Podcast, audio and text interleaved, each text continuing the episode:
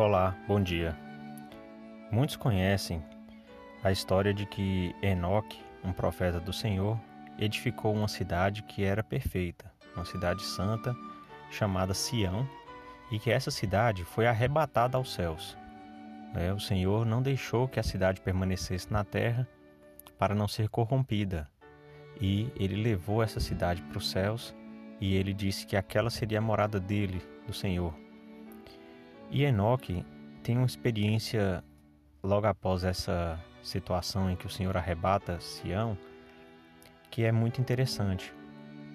Porque quando aconteceu aquilo, ele viu o inimigo, né, Satanás, na terra com aqueles que tinham ficado. Então, os que eram santos, santificados, né, foram arrebatados ao céu, e aqueles que ficaram começaram a receber muita influência de Satanás. Né? A escritura diz que Satanás tinha uma corrente na mão e ele conduzia isso sobre a terra, né? aprisionando as pessoas e que ele ria disso. E Enoque então vê que o Senhor mandava anjos do céu para ajudar as pessoas aqui na terra, para ajudar seus filhos que estavam na terra. E muitos aceitavam. E quando aceitavam, eram arrebatados para os céus, mas muitos outros não. E, e então, quando Enoque olha para o, o Pai Celestial, ele diz o seguinte no, nos versículos uh, eh, 28 a 31 de Moisés, capítulo 7. E aconteceu que o Deus do céu olhou o restante do povo e chorou e Enoque prestou, testemunho disso, dizendo: Como é que os céus choram e derramam suas lágrimas como a chuva sobre as montanhas? E Enoque disse ao Senhor: Como é que podes chorar, sendo que és santo e de toda a eternidade para toda a eternidade? E se fosse possível ao homem contar as partículas da terra, sim, de milhões de terras como esta, não seria sequer o princípio do número de tuas criações, e tuas cortinas ainda estão estiradas. E contudo estás ali, e teu seio está ali, e também és justo. Tu és misericordioso e bondoso para sempre.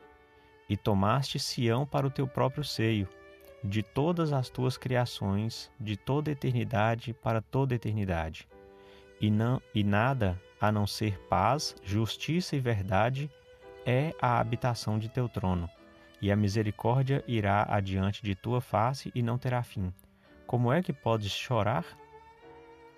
Bem, então aqui Enoque está questionando o Senhor porque ele estava chorando, mesmo tendo tantas criações, incontáveis criações e tantas coisas é, maravilhosas, razões para ter alegria, razões para se regozijar, para ficar bem pelo fato de ter tantas coisas maravilhosas e de ser santificado, de ser justo e misericordioso, e ainda assim ele estava chorando por aqueles habitantes que estavam sendo aprisionados ali pelo inimigo.